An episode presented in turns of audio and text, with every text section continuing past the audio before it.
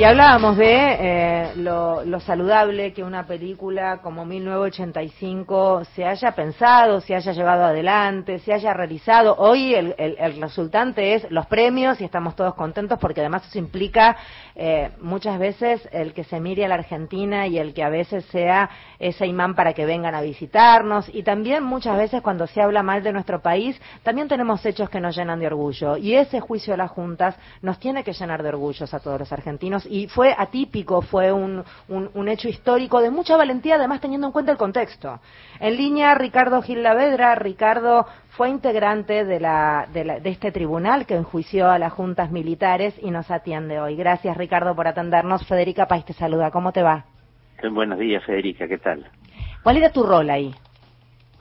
Bueno, yo fui juez del, del tribunal, es decir, integré la, la Cámara del Tribunal que llevó adelante el enjuiciamiento de las juntas militares. ¿Qué edad tenías? Muy pocos, 35 años. Eras, eras un mocoso, fuera de broma. Es también atípico eso, cuando uno empieza a revisar las edades de muchos de los que integraban ese espacio, eran muy jóvenes. Es cierto, pero también lo es que es un hecho ocurrido ya hace muchos años, en la década del 80, y ahí me da la sensación de que eran otros 35 años, ¿no? Sí, sí. Este, pareciera que uh -huh. las cosas un poco se han, se han estirado, en aquella época era común que, que las chicas se casaran entre los 20 y los 25 nomás, este, que uno se recibiera temprano, es decir, y hoy, mira, en la juventud de hoy las cosas se han estirado muchísimo más.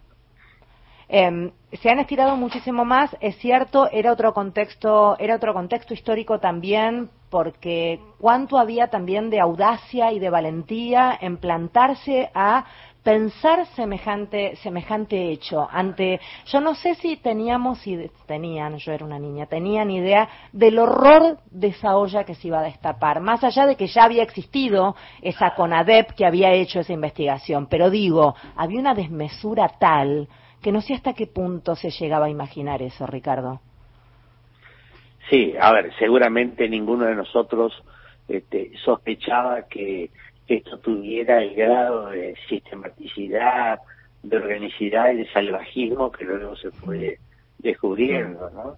Eh, ya que en aquella Argentina que recién recuperaba la democracia después de 50 años de promiscuidad de dictaduras militares y gobiernos civiles, este, bueno, por supuesto que las víctimas, los familiares, etcétera, tenían una más clara noción pero incluso nadie tenía a ciencia cierta hasta dónde había llegado esto, cuál era su verdadero alcance, ¿no?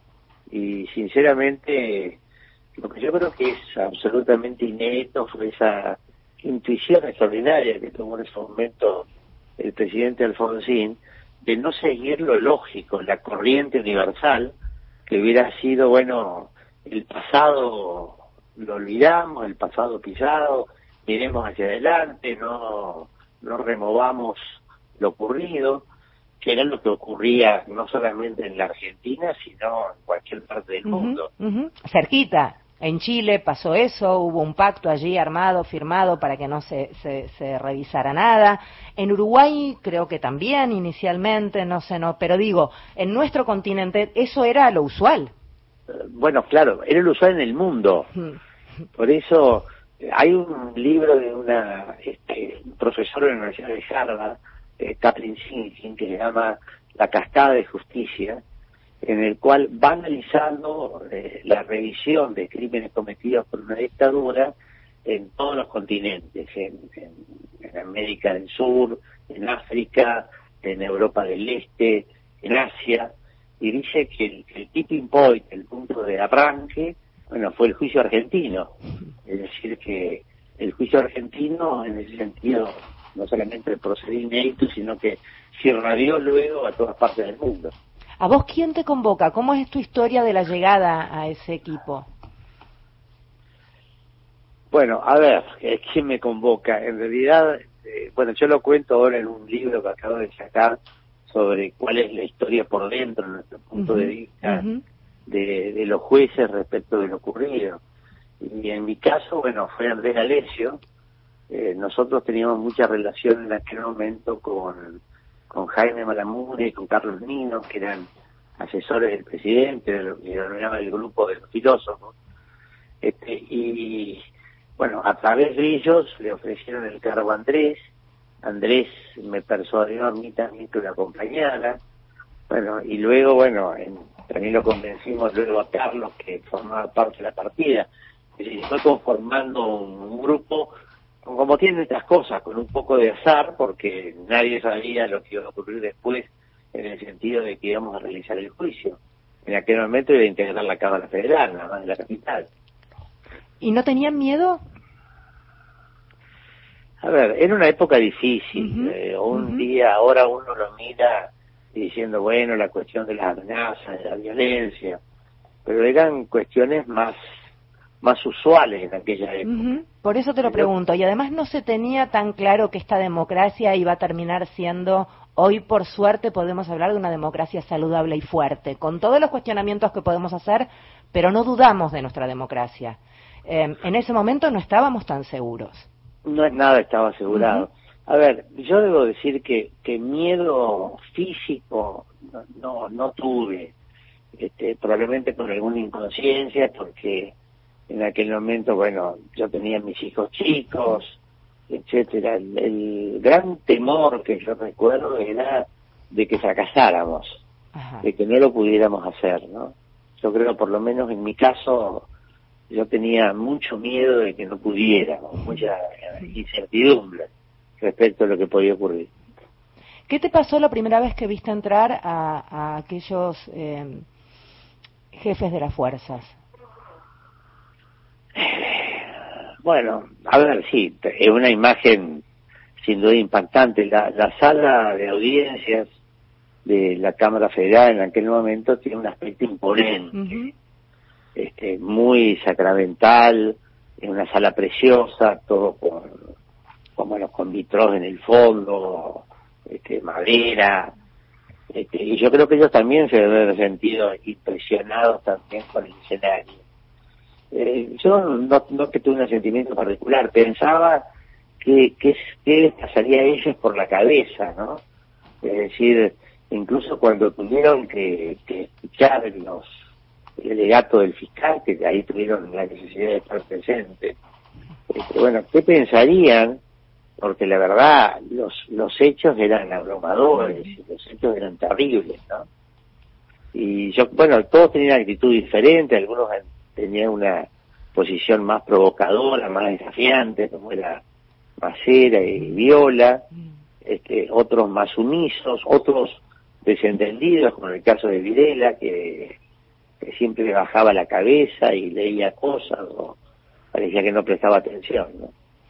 Estamos hablando con Ricardo Gil Lavedra. Ricardo es ex integrante de la Cámara Nacional de Apelaciones en lo Criminal y Correccional Federal, federal de la Capital Federal. Qué largo, Ricardo. ¿Cómo lo digo más sintético? ¿Cómo lo ayudas a sintetizar esto que yo no entiendo? es la Cámara Federal en lo Criminal de acá de la Capital. Bien, bien. Eh, ¿Viste en 1985? Sí, claro, por supuesto. ¿Y qué te pasó? La vi dos veces, una en una este, en una reunión bueno privada que, hizo el director, que nos invitó a, todos a mirarla, y después luego de estrenada, bueno, que fui con mi mujer, que no la había visto, o sea que la, vi nuevamente. Eh, a ver, me parece que la película está muy bien hecha, este, me resulta, pues, que, que, me, que me provocaba, me resultaba muy mm. extraño porque gran parte de la película está filmada en tribunales. Este, incluso en los mismos en los mismos sitios salía la sala de acuerdos, que era la sala donde nos reuníamos nosotros y donde fue la verdadera cocina del juicio. Bueno, me impresionaba ver ahí sentados en la sala de acuerdos a los a los actores, ¿no?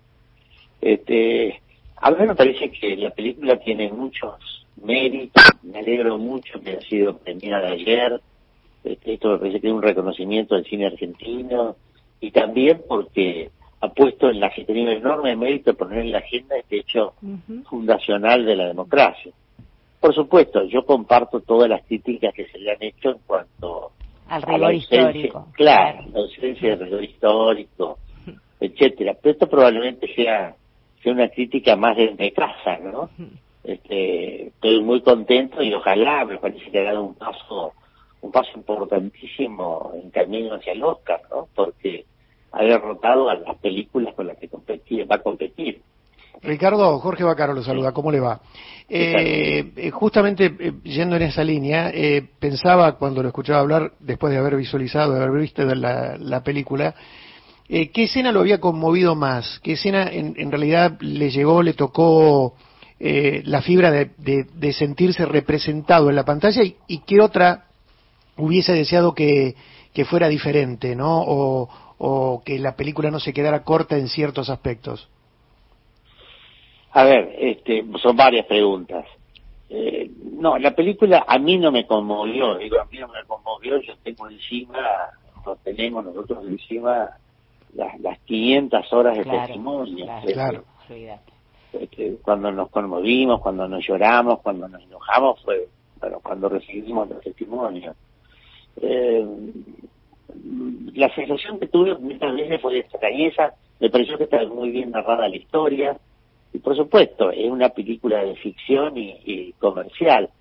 Yo creo que si hubieran tenido un mayor apego a, a los hechos, bueno, incluso hubieran ganado en algunas cosas, porque algunas cuestiones de la ficción de lo último, como por ejemplo, ellos aluden en la película una pseudo presión de la aeronáutica, eso es, es ridículo y razonable, ¿no? Ese no era lo que se discutía en ese momento, sino si la sentencia iba a ser la primera, la, la única o la primera. Mm, mm. Ese era el, punto político de tensión. Y es una tensión dramática mucho mayor que, la que presentaron en la película. Pero bueno, no importa, eso, repito, son eh, sutilezas en la discusión interna, ¿no? Sí, este, sí, y, vale Ricardo también, o sea, mis hijos que están recontra al tanto de lo que pasó fueron a verla y les encantó y eso vale también, es, es recontra válido para que dispare y abra puertas para a lo mejor casas en las que ni siquiera se tocó el tema. Muchísimo, mm. muchísimo, porque lo que ocurrió en esos primeros años de la democracia argentina este fue muy importante, fue muy importante para todos los argentinos. Así es. A mí me parece que este, ahí se conformó un consenso muy importante para la democracia, que fue el consenso del nunca más. Em, Ricardo, em, eh, desde lo particular, desde mi historia personal, en general no lo hago, pero agradecerte a vos y a todos los hombres y mujeres que participaron en ese juicio fue muy importante para todos. Muchísimas gracias, Federica. Les mando un abrazo grande. Beso enorme. Hasta luego. Ricardo Gil Lavedra.